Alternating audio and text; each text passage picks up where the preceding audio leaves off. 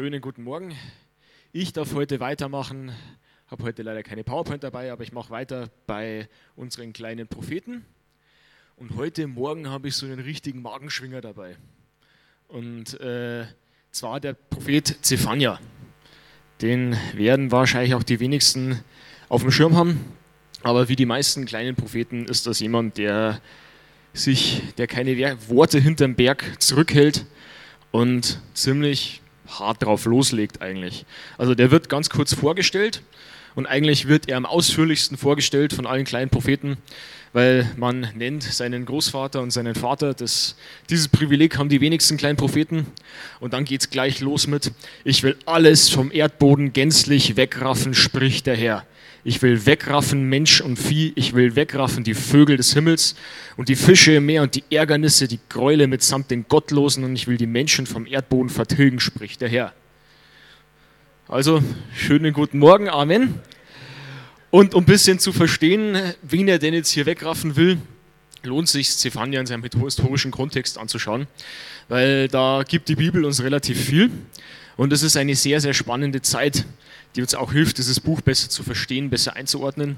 Und ich glaube auch besser die Lehren für uns zu ziehen, wie man das jetzt auf uns beziehen kann, weil spricht Gott jetzt zu uns, euch will ich wegraffen? Oder zu wem hat er das gesagt? Und welchen, welchen Wert hat es heute noch für uns? Und äh, in der Einführung wird es gleich schön erwähnt, wann das Ganze passiert, nämlich in den Tagen Josias, des Sohnes Amons, des Königs von Juda. Und für den, der die Könige von Juda ein bisschen kennt, weiß, der König Josia von den, den Top-Königen so im Laufe der Geschichte, der Josia würde wahrscheinlich sich so die Bronzemedaille ergattern. Also David, so der Mann nach Gottes Herzen, Salomon, der den Tempel gebaut hat, der zum Ende seines Lebens auch ein paar dumme Dinge gemacht hat, aber noch ganz in Ordnung eigentlich. Und dann Platz 3 der Josia, der blöderweise einer der letzten Könige war, wo wir darauf gleich kommen werden, dass da eigentlich schon Hopfen und Malz verloren war, aber der sich trotzdem sehr viel Mühe gegeben hat, das Ruder nochmal rumzureißen. Und wenn ihr mit mir, wenn ihr eine Bibel dabei habt, in das erste Buch, der äh, zweite Buch der Könige schauen möchtet, da finden wir im Kapitel 22 ähm, den Bericht vom König Josia. Und zum König Josia ist wichtig zu wissen, der hatte Vorfahren, wie die meisten. Und sein Opa, der hieß Manasse. Und wer den Namen schon mal gehört hat, wird vielleicht wissen, der Manasse war der schlimmste König von Juda von allen eigentlich. Der ist so weit gegangen, dass er seinen eigenen Sohn Götzen zum Opfer angeboten hat. Und dieser Manasse hat das ganze Volk Juda, weil wir wissen ja, das Königreich ist geteilt worden in das Nordreich Israel und das Südreich Juda. Und Israel ist sehr, sehr schnell abgefallen vom einzig wahren Gott und deswegen auch dem Erdboden gleichgemacht worden. Die gab es zu der Zeit schon gar nicht mehr. Und Juda hat noch ein bisschen länger ausgehalten, aber der Manasse hat im Grunde all die Dinge gemacht, die das Nordreich Israel gemacht hat, wenn nicht sogar schlimmer. Und dann wird der König Manasse bestraft von Gott, nachdem er das ganze Volk in den Abfall geführt hat und alle seine Untertanen haben es ihm gleich getan.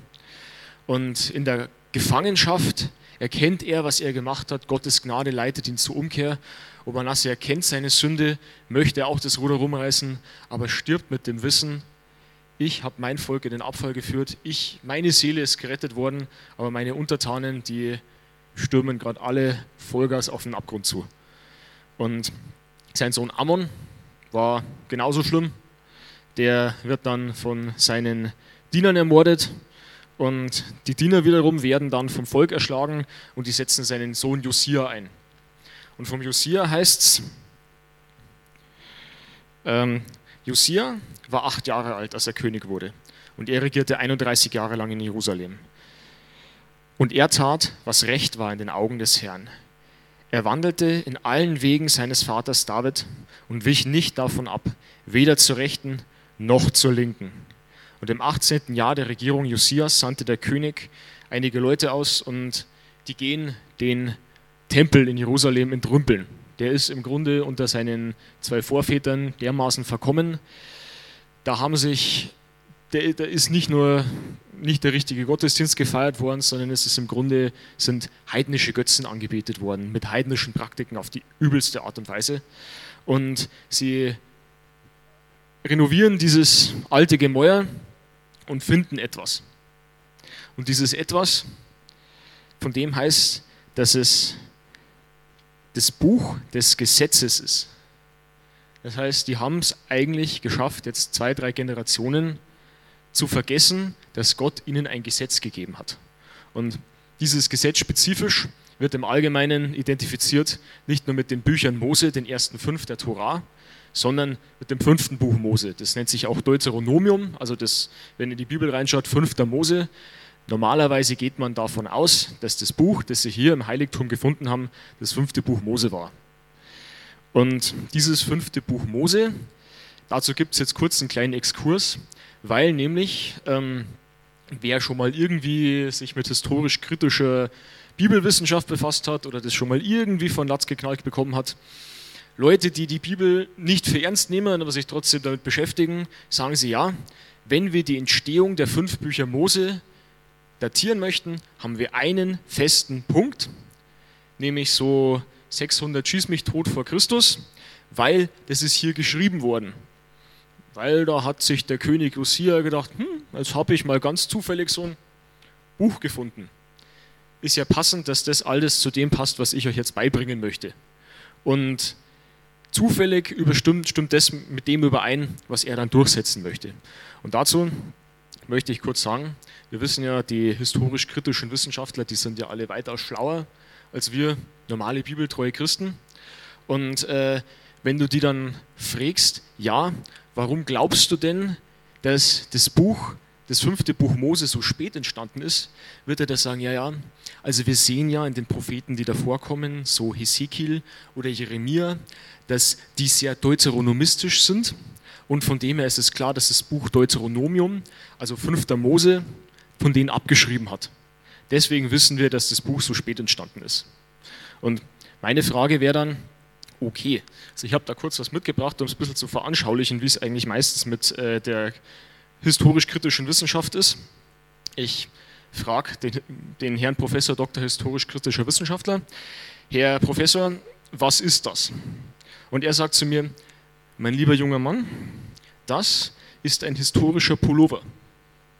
Und dann sage ich, okay, warum ist das ein historischer Pullover? Ja, weil wir nämlich eine historische Hose gefunden haben. Und wir wissen, dass man die so getragen hat. Von dem her, weil wir wissen ja, dass man die so getragen hat, haben die Leute damals zur damaligen Zeit die ihre Pullover alle so getragen. Also das heißt, die waren alle bauchfrei, weil, weil die waren ihnen zu klein. Und wenn ich dann schaue, ja, auf dem Etikett steht aber Kleinkind, ja, 1 bis 2, sagt er, nee, nee, nee, das, das ist natürlich eine spätere Einfügung von einer gewissen Schule, die das natürlich so verbreiten wollte, aber wir wissen ja, dass das ein Pullover ist. Okay, warum, da steht doch drin, nee, nee, aber wir wissen das ja, weil wir haben die Hose gefunden. Also in diesem Zirkelschluss läuft es meistens ab. Also die meisten Leute werden dich für wahnsinnig halten, wenn du sagst, 1. Timotheus und 2. Timotheusbrief sind von Paulus geschrieben worden. Und auf die Frage, warum? Ja, weil die Kirche, die da dargestellt wird, mit Ältesten und Diakonen, die ist erst viel später entstanden. Ja, okay, woher wissen wir das? Ja, das ist unsere Theorie. Ja, wir haben hier ein frühes Buch und dieses frühe Buch sagt, es gibt Älteste und Diakone schon ganz von Anfang. Ja, nee, das kann nicht sein, weil das Buch später entstanden, weil es widerspricht unserer Theorie. Also so funktioniert das meiste. Von dem her, wenn ihr irgendjemanden habt, der drei Doktortitel oder 15 Professuren hat und euch sagt, ihr dürft die Bibel nicht glauben, weil das, wir haben ja das alles widerlegt, das ist 90 Prozent von deren Argumentation, nehmt es nicht zu ernst. So, und jetzt von den äh, kleinen nicht witzigen Witzen zurück zu den Magenschwingern. Dem König Josia wird nämlich dieses fünfte Buch Mose, von dem ich fest davon überzeugt bin, dass es nicht fünfte, erstes Buch Josia, sondern fünfte Buch Mose ist, weil es von Mose und seinen äh, direkten Nachfolgern verfasst worden ist, vorgelesen und der König hört es und seine Reaktion ist die, dass er sich seine Kleidung zerreißt. Und wer weiß, was das bedeutet, weiß, dass er hier sieht, Auweia, wir sind alle geliefert. Weil im fünften Buch Mose, im Kapitel 28, gibt es die Bundessegen und die Bundesflüche. Und als Mose das Volk Israel ins Land einführt und sie kurz vor dem Einzug stehen, gebietet Gott ihnen, sich auf zwei Berge zu stellen und das eine Volk, äh, eine Teil des Volkes soll die Flüche und das andere den Segen vorlesen. Und die Segen, die sind relativ kurz eigentlich gehalten. Der, das sind, glaube ich, 14 Verse und es geht eigentlich im Grunde darum, wenn du Gottes Gebote, wenn du seiner Torah, und dazu muss man sagen, Torah ist nicht nur leicht einfach mit Gesetz zu übersetzen, sondern der Begriff geht weiter, sein ganzer Willensratschluss, alles, was Gottes Charakter positiv widerspiegelt, wie er erkannt werden möchte, was, was gut und richtig und recht ist, ist in diesem Begriff mit drin. All das, wenn du hältst, wirst du den Segen empfangen. Und wenn du nicht den Segen, äh, wenn du den, äh, wenn du dich dagegen stellst, passieren folgende Sachen. Es wird aber geschehen, wenn du der Stimme des Herrn deines Gottes nicht gehorchst. Ich habe mich entschieden, den Großteil heute mal vorzulesen, einfach, dass wir wissen, wie Josia sich gefühlt haben muss. Sodass du all seine Gebote und Satzungen nicht bewahrst und tust, die ich dir heute gebiete, so werden all diese Flüche über dich kommen und dich treffen.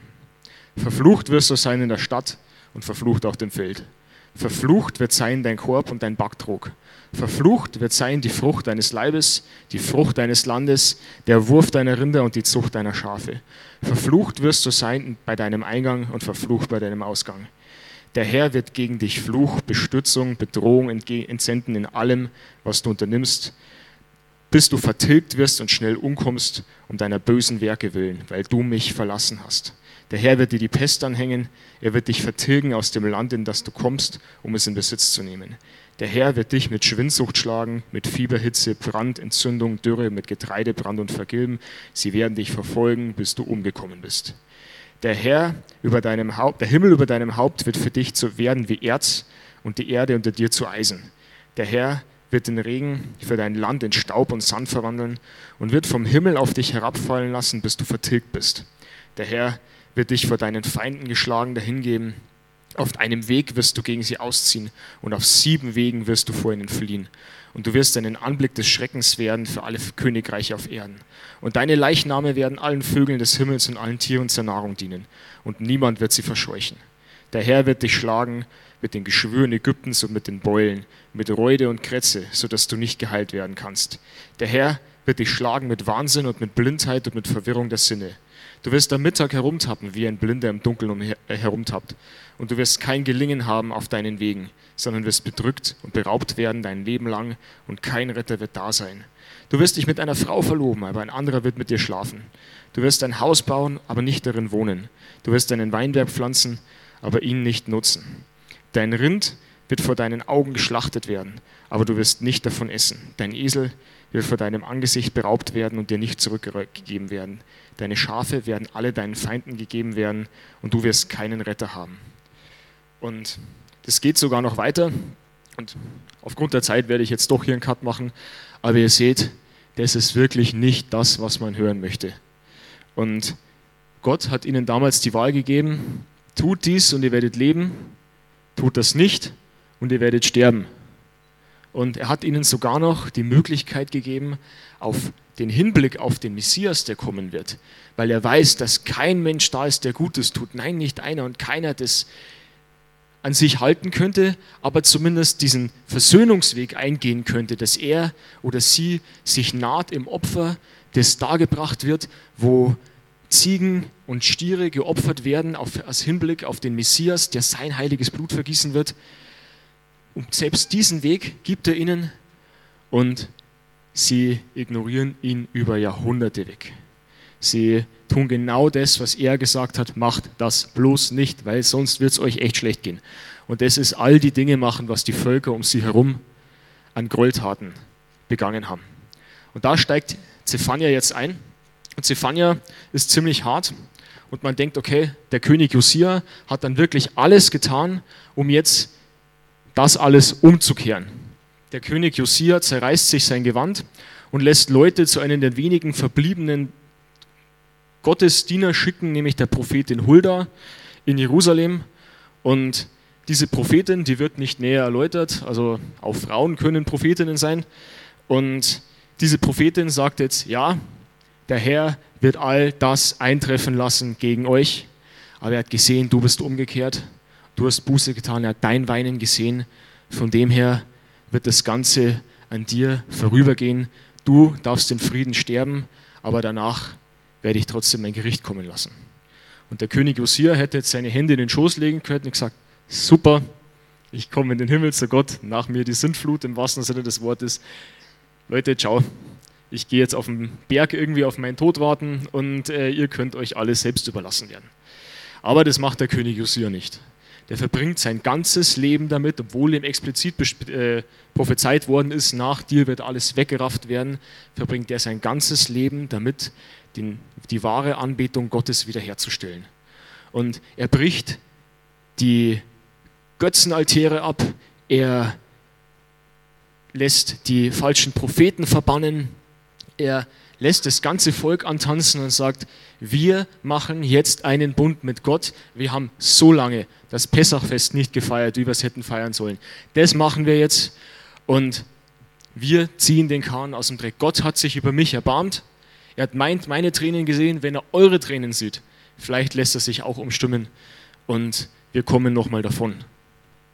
Und das ist sozusagen die Vogelperspektive aus dem, was passiert ist. Und bei Zephania haben wir im Grunde so einen seitlichen Blick, weil Zephania jetzt sozusagen nicht den Cheerleader macht für Josia, aber er, er feuert es sozusagen an wie so ein Blasebalg, so ein Feuer, dass hier jetzt diese Reformen angetrieben werden. Weil wenn man sich Zephania anschaut, da ist immer noch sehr viel Kritik. Sehr viel Kritik gegen das Volk, das gemeine Volk und seine Führer. Und man möchte sich denken, okay, aber das sind doch die Leute, die jetzt mit Josia diesen Bund geschlossen haben. Sie möchten ab sofort das Pessach halten, sie möchten umkehren. Wie kann das sein? Wahrscheinlich, weil diese Leute, und da komme ich später nochmal drauf, was das auch für unsere Zeit bedeutet, das nicht aus vollem Herzen getan haben. Die sind nicht aus vollem Herzen umgekehrt und haben im Grunde nur mit ihren Lippen bekannt, aber ihre Herzen waren weit weg von ihnen, wie der Prophet Jesaja gesagt hat mal. Und deswegen fängt das Wort Gottes damit an, dass er sagt, ich werde alles dem Erdboden gleich machen. Und er sagt es zu denen, ich will die Leute heimsuchen, die auf ihren Häfen liegen, indem sie in ihrem Herzen sagen, der Herr wird weder Gutes noch Böses tun. Ich finde, das ist ein super Bild. Es kommt aus der Weinherstellung und die Hoffnung für alle übersetzt es mit, die, die sind wie neuer Wein, der niemals gewendet wird und deswegen setzt sich der Bodensatz unten an und er wird zäh, dick, flüssig und ungenießbar. Also im Grunde jemand, der auf seinen Hefen liegt, ist jemand, der sich in seiner Bequemlichkeit ausruht und sagt, ach, das ganze Gerechtigkeits- und Glaubenszeug, das ist ja eigentlich egal. Gott wird weder Gutes noch Böses tun. Wir sind Kinder Abrahams, wir brauchen uns um nichts zu sorgen. Ja, ach, das passt schon. Und er sagt, ich werde diese Leute heimsuchen, die sich ausruhen auf dem und ungenießbar werden für Gott. Und ihre Häuser, egal ob sie Kinder Abrahams sind oder nicht, werden der Verwüstung anheimfallen. Sie werden Häuser bauen und nicht darin wohnen, Weinberge pflanzen und keinen Wein davon trinken. Und wer vorher zugehört hat, das sind genau Teile der Fluchandrohungen aus dem fünften Buch Mose. Du wirst dich mühen, du wirst arbeiten, aber im Endeffekt isst du nichts davon, jemand anders kriegt's und du hast eigentlich nur Mühe, aber keinen Lohn. Und dann geht es noch weiter, dass er zu den Obersten spricht, ihre Fürsten in ihrer Mitte sind brüllende Löwen, ihre Richter Wölfe am Abend, die nichts übrig lassen für den Morgen. Ihre Propheten sind leichtfertige, betrügerische Menschen. Ihre Priester entweihen das Heiligtum, tun dem Gesetz Gottes Gewalt an. Der Herr ist gerecht in ihrer Mitte. Er tut kein Unrecht. Jeden Morgen stellt er sein Recht ins Licht. Er lässt es an nichts fehlen, aber der Verkehrte weiß nichts von Scham. Und wir sehen hier, das ist so der erste Punkt, der Fisch stinkt meistens vom Kopf her. Die Fürsten in der Mitte, in der Mitte sind brüllende Löwen und die Richter wie reißende Wölfe, also zwei unreine Raubtiere, die eigentlich nur darauf aus sind, das Volk zu verzehren. Und die Propheten, anstatt dass sie sagen, ihr müsst alle umkehren oder ihr werdet alle umkommen, sind leichtfertige, betrügerische Menschen. Und ihre Priester entweihen das Heiligtum und sie tun dem Gesetz Gottes Gewalt an. Und wenn man sich anschaut, was äh, äh, Josia dann alles versucht hat, gerade zu rücken, war unter anderem, dass es im Haus Gottes selbst Tempelprostitution gab. Dass dort Männer und Frauen wie die umliegenden Völker ihre Körper angeboten haben und dachten, sie tun damit Gott einen Gottesdienst, wenn sie Unzucht treiben. Und solche Sachen sind da passiert und die Priester und die Propheten sind nicht dagegen eingeschritten. Und der Herr sagt dann in Vers 5 diesen Satz, und da läuft es mir eigentlich, wenn ich darüber nachdenke, in der Hinsicht echt kalt den Rücken runter. Der Herr ist gerecht in ihrer Mitte, er tut kein Unrecht.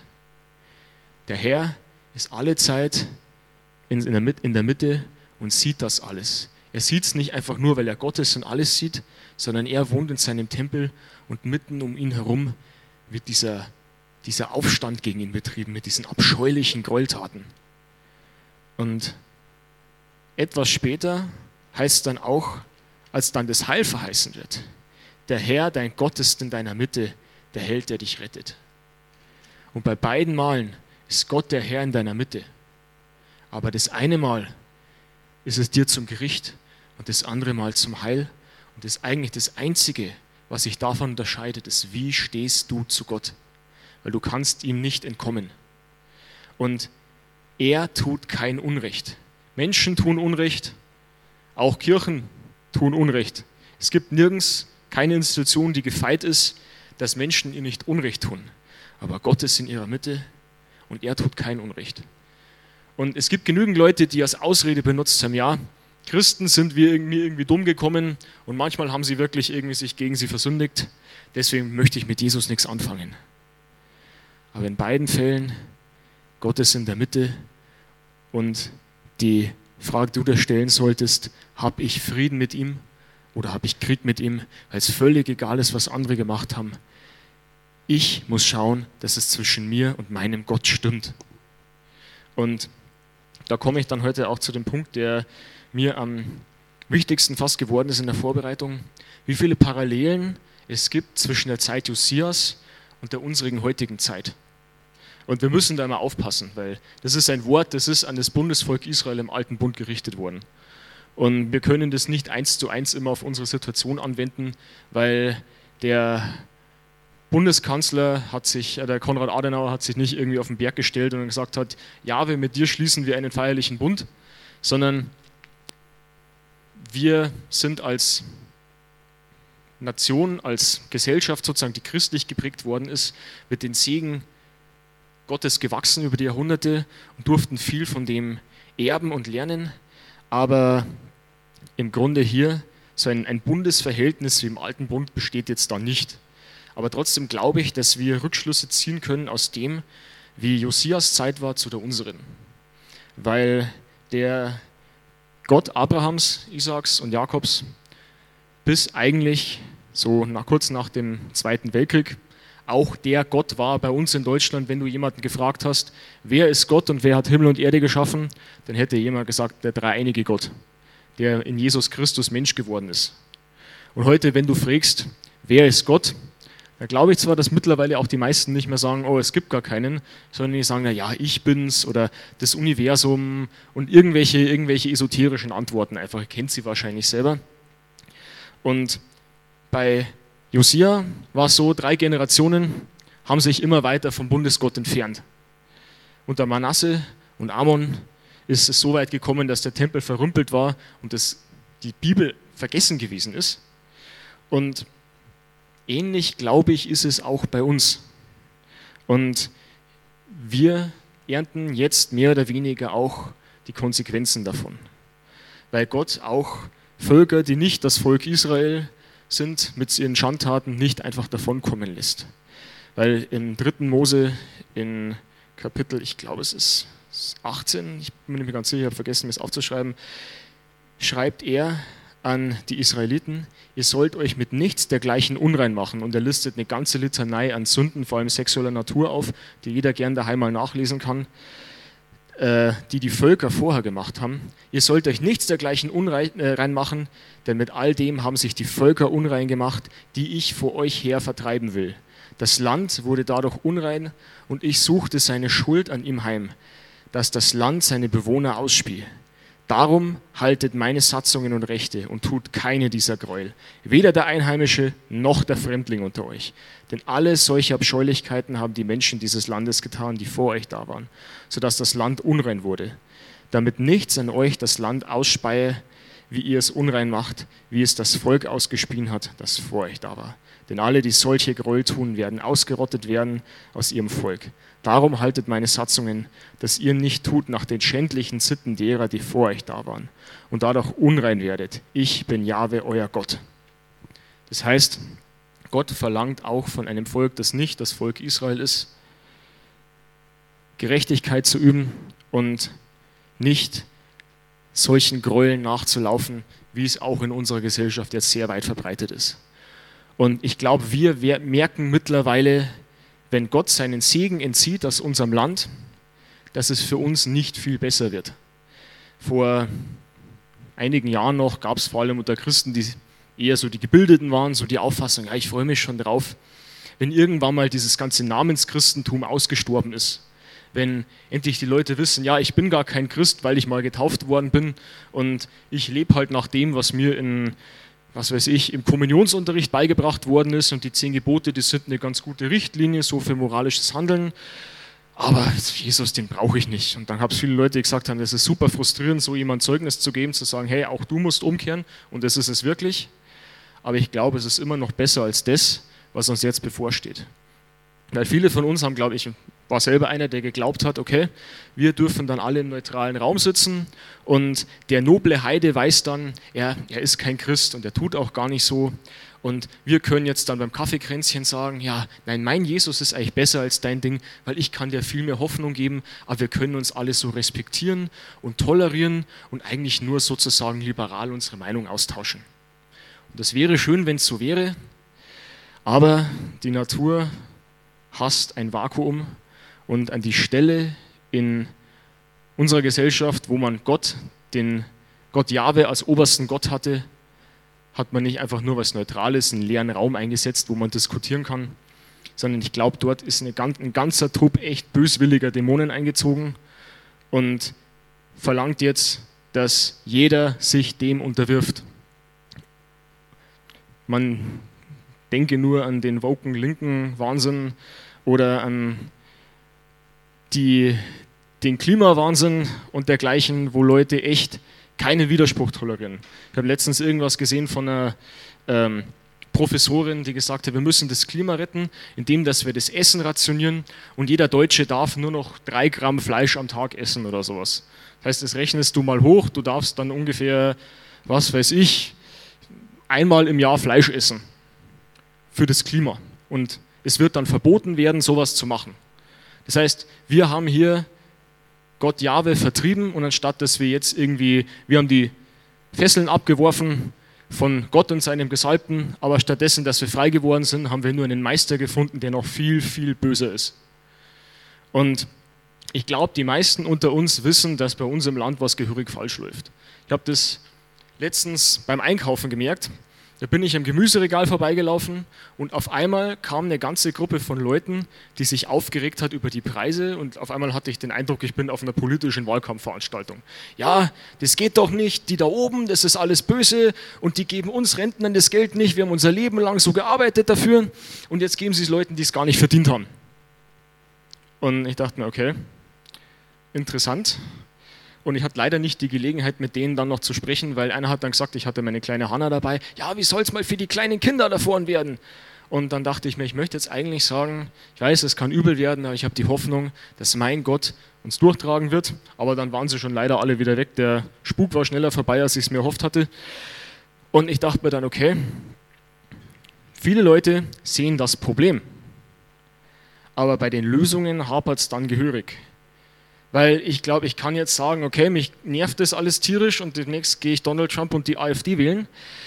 Aber ich glaube jetzt, dass da viele, viele Menschen sitzen, die auch keine christliche Weltanschauung haben. Und das Problem bei Josia war, der Josia war weg und alle Leute, die kein verändertes Herz haben, haben genau wieder das gemacht, was sie vorher gemacht haben. Und wenn wir denken, wir könnten uns mit Ross und Reiter dagegen rüsten, dass unser Land wie auch immer in den Abgrund manövriert wird, vergisst, dass ganz viele Leute das möchten eigentlich. Und auch wir vielleicht die, oder Leute aus den vorherigen Generationen, wo man noch von der christlichen Weltanschauung zehren durfte, wo wir Freiheit, wo wir Wohlstand hatten und das haben wir alles Gott zu verdanken und nicht uns selbst, da bin ich fest davon überzeugt, die haben sich vielleicht viel zu sehr auf ihren Häfen ausgeruht. Die haben gesagt, okay, ich bin so reich, ich darf dreimal im Jahr nach Italien fahren, ich habe ein Eigenheim und, und Auto, meine Familie ist gesund, der Herr, der wird weder Gutes noch Böses tun. Und währenddessen haben andere Leute Böses getan. Und es war ursprünglich mit der sexuellen Revolution und allem ein, einige wenige, aber das ist so weit verbreitet mittlerweile, dass du keine, du kannst nicht sagen, das ist eine kleine Gruppe von Verschwörern, die man ausmerzen kann, sondern das ist in uns Menschen drin und was wir brauchen, ist Umkehr. Und wenn wir wollen, dass unser Land wieder gedeiht, dann müssen wir schauen, wie kann ich, wenn ich Shalom möchte im Land, Shalom haben erst mit Gott. Wenn ich wahren Frieden mit Gott möchte, muss ich erst wahren Frieden mit Gott selbst schließen. Und die öfter haben mal Leute gesagt, na, okay, lass mich mit deinem Jesus, ich will ja nur die christlichen moralischen Werte oder sowas. Und dann dachte ich mir, okay, die christlichen moralischen Werte, die fangen erstmal hier an in einem veränderten Herzen. Und wenn du kämpfen möchtest für christliche Moralverstellung, dann machst du das am allerbesten, dass du Sonntagmorgen in, die Kirche gehst. Nicht, weil ich das heilig macht, aber weil Gott des veränderten Herzen aufs Herz gibt, sich zu versammeln. Und Montag bis Samstag als Christ in allen Belangen, wo du hingestellt worden bist, lebst.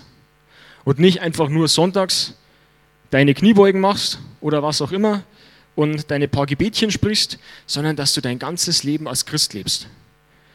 Und ich glaube, Josia sollte uns Mut geben, zu wissen, auch wenn das echt auf verlorenen Posten ist. Wenn wir, selbst wenn wir wissen, uns gibt es lang nicht mehr oder vielleicht doch, wir wissen es nicht, Gott hat uns nicht offenbart, was wir machen sollen, ist für ihn einstehen. Egal wo. Und es beginnt damit, dass ich schaue, ist mein Herz wahrlich neu und verändert? Habe ich Frieden mit diesem Gott? Die Lösung ist, glaube ich, nicht darin, dass man sagt, okay, wir schmeißen mal bei der Wahl einen Molotow-Cocktail als Establishment, sondern wie es hier, wie hier Zephania schreibt, sucht den Herrn, all ihr Demütigen im Land, die ihr sein Recht übt. Sucht Gerechtigkeit, sucht Demut. Vielleicht werdet ihr Bergung finden am Tag des Zorns des Herrn.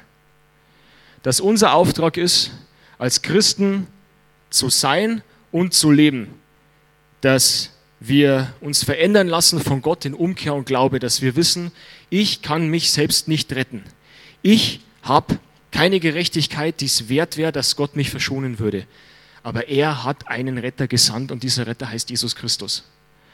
Und wenn ich Frieden mit Gott möchte, wenn ich bewahrt bleiben möchte vor all diesem Fluch, der angedroht wird, dann finde ich den in nur einer Position, in einem Menschen, und das ist in dem Gottmenschen Jesus Christus, von dem es heißt, er hat den Fluch des Gesetzes am Kreuz getragen und hinweggetan. Amen. Da gibt es für den, der in Jesus ist, keinen Fluch mehr. Da gibt es keine Anklage mehr, die der Satan vorbringen kann. Und du darfst dann sagen, Herr, hilf mir, aus dieser Gewissheit Recht zu üben und demütig zu seinem Land. Vielleicht werde ich den Tag deines Zorns überstehen und wenn nicht, dann komme ich zu dir.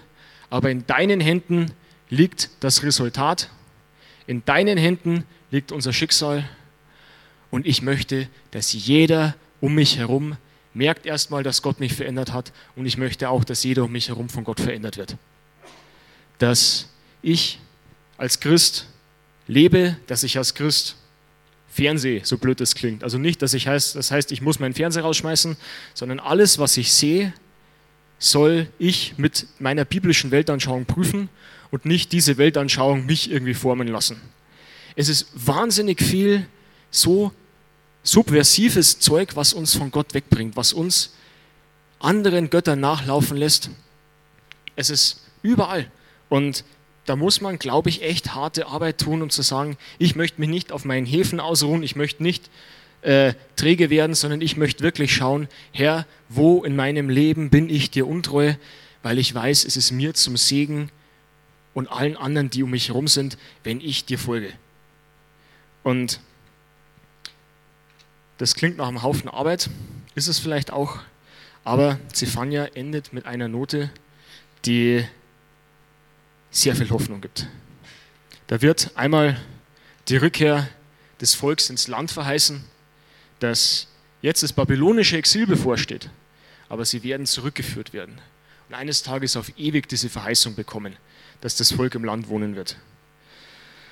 Und Gott sagt, jauchze, du Tochter Zion, juble Israel, freue dich und sei fröhlich vom ganzen Herzen, du Tochter Jerusalem denn der Herr hat die Gerichte von dir abgewendet. Er hat deinen Feind weggeräumt. Der Herr, der König Israels, ist in deiner Mitte. Du brauchst kein Unheil mehr zu fürchten. An jenen Tagen wird man zu Jerusalem sagen, fürchte dich nicht, Zion, lass deine Hände nicht sinken. Der Herr, dein Gott, ist in deiner Mitte ein Held, ein Krieger, der dich rettet. Er wird sich über dich freuen mit Wonne er wird still sein in seiner Liebe. Er wird über dich jubelnd frohlocken. Amen. Und diese Verheißung hat jeder, der zum himmlischen Zion schon gekommen ist, wie es im Hebräerbrief heißt, der, der Jesus Christus als seinen Herrn kennt. Ob Jude oder nicht Jude, egal woher, wer zu Jesus Christus gekommen ist, der darf sich darüber freuen, dass Gott sich über dich freut. Dass der Fluch des Gesetzes, der jeden von uns hätte treffen und hinrichten sollen, ist auf Christus gefallen, hat Christus am Kreuz hingerichtet. Christus ist am dritten Tag wieder auferstanden, lebt ewig und tritt für uns ein vor Gott, dem Vater, und er freut sich über uns, weil er sieht uns, als hätten wir Christi Gerechtigkeit. Und all die Gerechtigkeit, die ich üben muss, würde niemals ausreichen, dass Gott sich über mich freut. Aber da sie in Jesus Christus ist, sieht er sie, als wäre sie die Gerechtigkeit Christi und freut sich über mich. Und all das, was ich sündige und was ich falsch mache, ist bedeckt vom Blut des Lammes. Und all das, was ich zu seiner Ehre tun darf, das freut Gott und er segnet es. Und deswegen möchte ich euch aufrufen, mit mir bereit zu sein, zu kämpfen. Zu kämpfen für den Herrn, zuerst hier und dann all unsere Möglichkeiten auszuschöpfen, da wo du hingestellt worden bist, in die Position, die Gott dir gegeben hat im Leben, für ihn einzustehen. Du musst keine großen Revolutionen anzetteln, du musst kein Josia sein und als König das ganze Land niederreißen, gefühlt, sondern es reicht, wenn du da, wo Gott dich hingestellt hast, wenn du dort treu bist. Wenn du als Christ lebst und wenn du aus der Dankbarkeit lebst, frei zu sein. Wenn du nicht sagst, hey, ich bin so viel besser als ihr abscheulichen Sünder, sondern wenn du weißt, ich bin ein, ein Bettler, der Brot gefunden hat, hier gibt es das, das gibt es nur beim Kreuz Jesu Christi. Und jeder von euch ist eingeladen, das zu holen. Und ich glaube, jetzt, wo diese neuen Meister in unsere Gesellschaft eingekehrt sind, als die Götzen und die Götter, die Leute ächzen ziemlich unter denen. Und oft habe ich es erlebt, Gottes Botschaft ist so viel besser. Letztens hatte ich es erst, da war ich mit, saß ich am Tisch als einziger Christ und die Frage war, kam auf einmal, ja, wie möchtet ihr denn mal begraben werden? Möchtet ihr verbrannt werden oder möchtet ihr, euch, äh, möchtet ihr begraben werden? Und haben, eigentlich haben die meisten dann gesagt, ja, äh, vermodern in der Erde, da fressen mich ja Würmer, das ist ja irgendwie eklig. Und die andere Seite hat gesagt, ja, na, so steril im Krematorium wie in so einer Fabrik möchte ich auch nicht verbrannt werden. Eigentlich verlierst du auf beiden Seiten gut, dass man nichts mehr merkt. Christoph, wie siehst du denn? Ich sagt, ich möchte ein christliches Begräbnis, ich möchte in die Erde gesät werden wie der vergängliche Samen, wie Paulus im 1. Korinther 15 schreibt, in der Hoffnung auferweckt zu werden als unvergängliche ewige Pflanze, weil ich weiß, Jesus Christus ist als vergänglicher Samen in die Erde gegangen, als unvergängliches Leben auferweckt worden und ich darf es ihm gleich tun. Und jedem, der zu Christus kommt, dem steht das Gleiche zu. Und jemand sagt, wow, toll, erzähl mal mehr. Ich dachte mir, super, weil normalerweise die Reaktion, die jemand mir gibt, wenn ich sage, ich bin Christ, ist nicht, boah, zu den Löwen mit dir, sondern, ah, ist schön, wenn es dir hilft. Okay, ich habe mein Marihuana, der andere sein Yoga, die eine irgendwie sein Job. Okay, aber schön, wenn es dir hilft, glücklich zu sein. Aber ich glaube, viele wissen, das erfüllt dich nicht letztendlich. Und wenn ich in die Ewigkeit schaue, weil die hat jedem Gott aufs Herz gelegt, weiß ich, da kommt mehr, da, ich bin für mehr gemacht. Und in diesem Jesus kannst du diese Ewigkeit auskosten bis zum, Voll, bis zum Vollen. Da wird dann Himmel und Erde neu gemacht worden sein. Das himmlische Jerusalem wird auf der Erde sein und es wird keine Nacht mehr geben, keine Finsternis und keinen Schrecken. Und Jesus wird unter uns wandeln und die einzigen Wunden, die es dann noch geben wird, sind die in seinen Händen, die für unsere Erlösung bezahlt haben und wir dürfen auf ewig bei ihm sein. Und in dieser Hoffnung möchte ich euch aufrufen, egal was in den Nachrichten kommt, wo du denkst, mh, mh, Dämonen sind real und sie greifen aktiv ins Geschehen der Menschen ein, habt keine Angst. Unser Gott ist es, wie es heißt, ein mächtiger Krieger, der uns schon, der den Siegespreis schon erkämpft hat. Jesus hat am Kreuz den Feind besiegt und wir dürfen jetzt in diesem Sieg leben. Und so möchte ich euch die neue Woche entlassen, in diesem Sieg zu leben. Egal was kommt, egal was euch bedrückt, egal welche Schwierigkeiten kommen, Jesus hat gesiegt und ihr habt keinen Fluch mehr zu fürchten, weil er ihn getragen hat. Deswegen freut euch an ihm, seid glücklich in dem, was er verheißen hat. Und wenn es geht, treu, wo er euch hingestellt hat, aber wisst auch, auch euer eure Treue am Ende ist nicht das, was ausschlaggebend ist, sondern seine Treue. Wir fallen, wir straucheln, aber er hält uns. Dafür wollen wir ihm danken, unserem guten Gott, dem dreieinigen Gott, Jahwe Gott Sebaut, Jesus Christus, Vater, Heiliger Geist, dreieiniger Heiliger Gott, wir wollen dir danken und dich preisen von Ewigkeit zu Ewigkeit, dass du Menschen wie uns erlöst hast, die es eigentlich verdient hätten, ins Verderben zu gehen. Aber du hast uns zurückgeholt. Du, bist den, du hast die 99 stehen gelassen, um das, das eine Schaf zurückzuholen. Und wir bitten dich wirklich für jeden einzelnen Menschen in unserem Land, auf der ganzen Welt, der dich nicht kennt, der seine Sünde liebt und dich hasst, dass du dieses Herz umkehrst und dass daraus ein Herz wird, das die Sünde hasst und dich liebt. Weil wahre Reformation, wahre Revolution nur dann stattfindet, wenn Herzen umgedreht werden wenn die Herzen zurückfinden zu dem, der sie gemacht hat und der, der sie liebt, in Jesus, unserem Herrn. Danke, Vater, in Jesu heiligen Namen. Amen. Seid gesegnet in Jesu Namen. Amen.